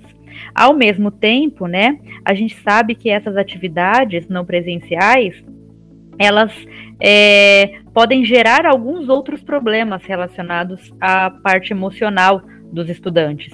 Então, muitos estudantes, né, relatam que as atividades elas não se encaixam na nova rotina que eles têm. Elas não conseguem ser inseridas, né, nessas novas atividades que é, surgiram com o isolamento social. Então, hoje, muitos estudantes, eles relatam que têm que desenvolver atividades em suas casas, muitos cuidam de irmãos que não estão podendo ir para as escolas, né, ou têm que auxiliar, né, na família ali de alguma maneira, na complementação de renda, por exemplo, e isso, né, causa transtornos emocionais também. Não conseguir lidar com essas atividades, não conseguir fazer essas atividades, né, é um problema. Isso pode, né, é, desencadear diversos é, males aí emocionais, como por exemplo ansiedade. Então as atividades, elas, as atividades escolares parecem mesmo uma faca de dois gumes. Beneficiam por um lado, são importantes para ocupar a mente nesse período de isolamento, de, de promover vínculo né, social, mas ao mesmo tempo elas prejudicam por outro. Isso ilustra muito bem esse momento de pandemia e de isolamento social que a gente vive, que parece uma montanha russa de emoções. Em um dia você acorda e acha que está tudo bem, que vai dar tudo certo. No outro dia você acha que nada vai dar certo, que você não vai conseguir realizar, né? Então, se você for analisar essa sensação, é uma sensação generalizada com relação à situação que a gente vive, para todas as áreas, seja na área educacional, seja na área emocional, seja na área econômica, né? Essa montanha russa é uma característica dessa pandemia. É, acho que você tem to toda a razão, né? É um, uma vivência, você falando da montanha russa, acredito que é, todo mundo que está ouvindo deve ter balançado a cabeça, né? E concordado nesse momento, porque é bem isso. A gente tem os nossos altos e baixos, é, tem momento que a gente tem mais dificuldade de lidar, depois a gente acha a solução e consegue caminhar um pouquinho. É, outro ponto que eu acho que é importante quando a Fer coloca, né, dessa faca de dois gumes, é, e aí, como, né, integrantes de uma instituição de ensino, né, vale a, a, reflexão e acredito que no, no caso daquilo que a gente pôde oferecer até agora, né, é o sentido de buscar esse balanço, né, estar presente com essas atividades remotas, ela pode ser importante para retomar o vínculo, mas ao mesmo tempo a gente precisa buscar é, uma situação em que você não vá sobrecarregar ou ao mesmo tempo trazer essas atividades de uma única vez e colocar tanto professores quanto estudantes numa situação que eles vão ter que gerir é, de uma hora para outra, né? Então esse balanço, acredito que ele é bem importante de ser pensado e vários dos depoimentos que a gente viu hoje é, né, a forma como a escola municipal é, readaptou aquilo que foi proposto, a própria escola, as escolas estaduais vêm tentando reajustar ali a sua forma de trabalhar, vem demonstrando que esse equilíbrio ele está aos pouquinhos é, sendo buscado, né? Se a gente vai conseguir ou não, talvez não para todos, mas de alguma forma a gente tem que buscar esse balanço é, entre essas duas, esses dois gumes, né? Lu, outro ponto que é importante também a gente considerar é que a escola, para muitos estudantes, é a única válvula de escape para problemas familiares, tá? E muito de, muitos deles, inclusive, que envolvem violência doméstica, né? E hoje a gente sabe, tem muitos estudos mostrando que o aumento da violência doméstica é bastante considerável nesse momento de isolamento social. Então, esses estudantes, muitas vezes, né, estão submetidos a condições bastante difíceis em suas casas, é, além daquelas consideradas normais, né? Já eram situações muitas vezes difíceis antes do período de pandemia e agora se intensificaram, né? Muitos estudantes, eles têm na escola um único momento ali em que eles conseguem, de repente, ter um local adequado para estudar, tem relações é, sociais mais consideradas saudáveis, assim, digamos, né? Então ali eles fazem vínculos de amizade, vínculos de carinho, que são importantes para que eles superem ali momentos difíceis que eles vivem em família. Após então a gente ouvir esses vários depoimentos, né? Como coloquei no começo, a gente teve o intuito aqui de, de dar voz aos diferentes personagens que estão envolvidos em todo esse processo, né? E discutir alguns, é, alguns pontos que foram levantados a partir desses depoimentos. Então, espero que vocês tenham gostado. A gente vai finalizar agora. É, vou pedir para vocês, Paulo e Fer, comentarem aí, fazerem um fechamento, né? Um, uma conclusão da nossa discussão de hoje, de repente, inclusive pontuar alguns aspectos que ficaram ainda por ser discutidos. E aí a gente volta e pensa nos próximos episódios. Então, Paulo, por favor, se você quiser falar, fica à vontade. É, em tempos de pandemia, é, saúde, educação, é, é, economia, né, não são aspectos que talvez devam ser é, colocados numa balança, né, mas sobretudo que a gente é, pense com muita calma, com muita tranquilidade quais são os caminhos mais adequados para a gente tomar. Os participantes aqui tiveram é, um pouquinho do que vivenciam, né? E cada cada um deles tem a sua relevância, tem sua importância e a necessidade de quem está em todas as pontas, né? Como professor, como gestor, enfim, como pai, né? A gente precisa sempre levar em conta do que o outro está passando também. Né? Então, o processo de empatia que todo mundo tem falado é extremamente importante nesse momento de, de isolamento. A gente precisa não só uh, estar né, no outro, né, conhecer exatamente quais são os problemas do outro, mas se posicionar justamente como o outro é, também é, está passando, né? Às vezes são realidades muito distantes da gente, mas a gente precisa conhecer isso a fundo e, e perceber que isso é bastante importante e vai trazer impacto com certeza para todos nós. Né? Então, o mundo é diferente já, desde já, né? É, desde o início da, sua, da pandemia. Então, é, nós precisamos observar essas questões. É, mas a saúde, né? Talvez é, é, seja extremamente relevante nós pensarmos aí. De nada adianta economia, educação é, e outros aspectos do, da, da nossa vivência se nós não estivermos aqui para realizar todas essas coisas. Legal, Paulo. Muito obrigada, viu, pela disponibilidade de estar aqui conosco, participando do podcast. Com certeza será convidado mais vezes. E aí agora a gente passa a palavra para Fer. O é, que, que você gostaria de comentar e concluir, Fer? Conta um pouco para gente. É, uma coisa importante que eu que hoje eu consigo ter mais clareza, assim, né? É, por conta desse processo de isolamento e por conta dessa questão da pandemia, é como as coisas são interconectadas. Então, se eu pudesse definir uma palavra para essa situação que hoje a gente está vivendo, é a interconexão, né?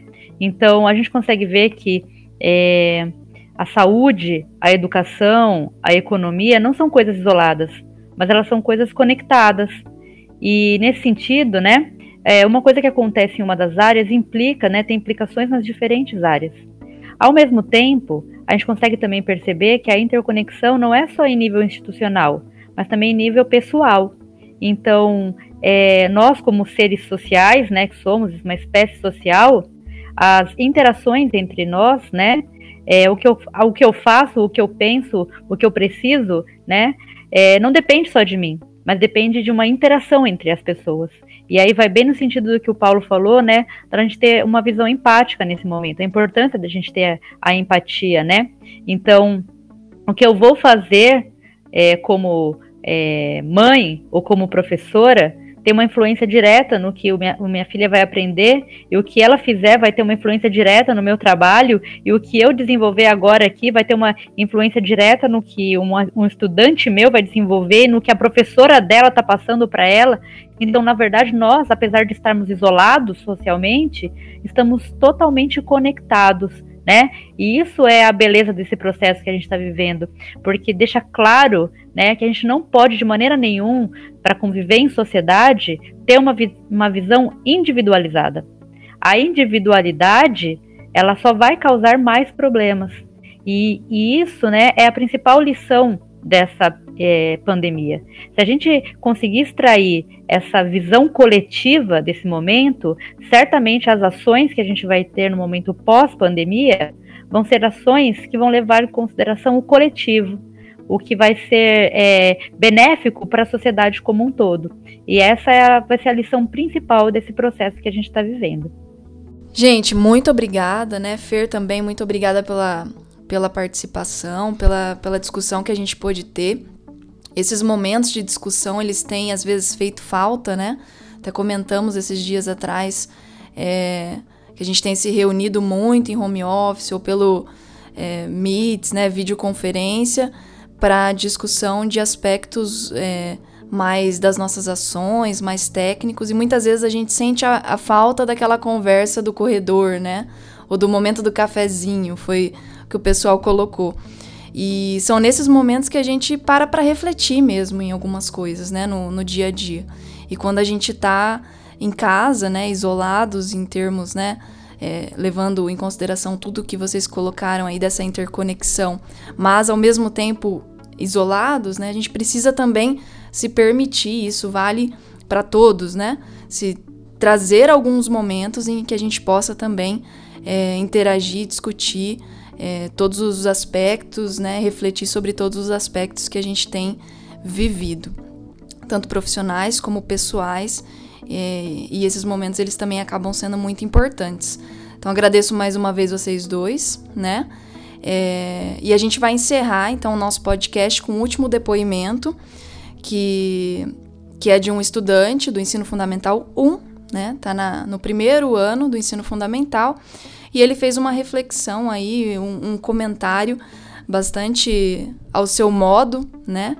E a gente gostaria de encerrar então com esse, com esse depoimento para que a gente possa é, perceber né, qual a importância efetivamente da escola e das instituições de ensino para nós, principalmente nesse momento.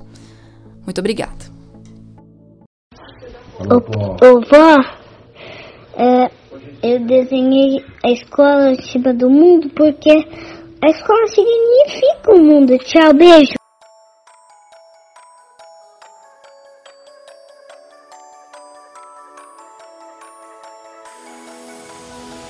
E aí, gostou do episódio? Manda um feedback pra gente. O nosso e-mail é da minha casa para o gmail.com. Para o próximo episódio, a gente quer pedir mais uma vez a participação de vocês. Dessa vez, da minha casa para o IF vai se transformar em do IF para minha casa. O que você tem que fazer é enviar para a gente um áudio contando um pouquinho daquilo que você mais sente falta do Instituto Federal Campus Londrina. O que é aquilo que você teria realmente levado para sua casa. Conta pra gente, seja você aluno, servidor, terceirizado, ex-aluno, fique à vontade.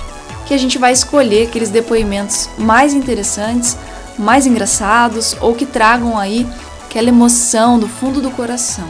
Participa com a gente?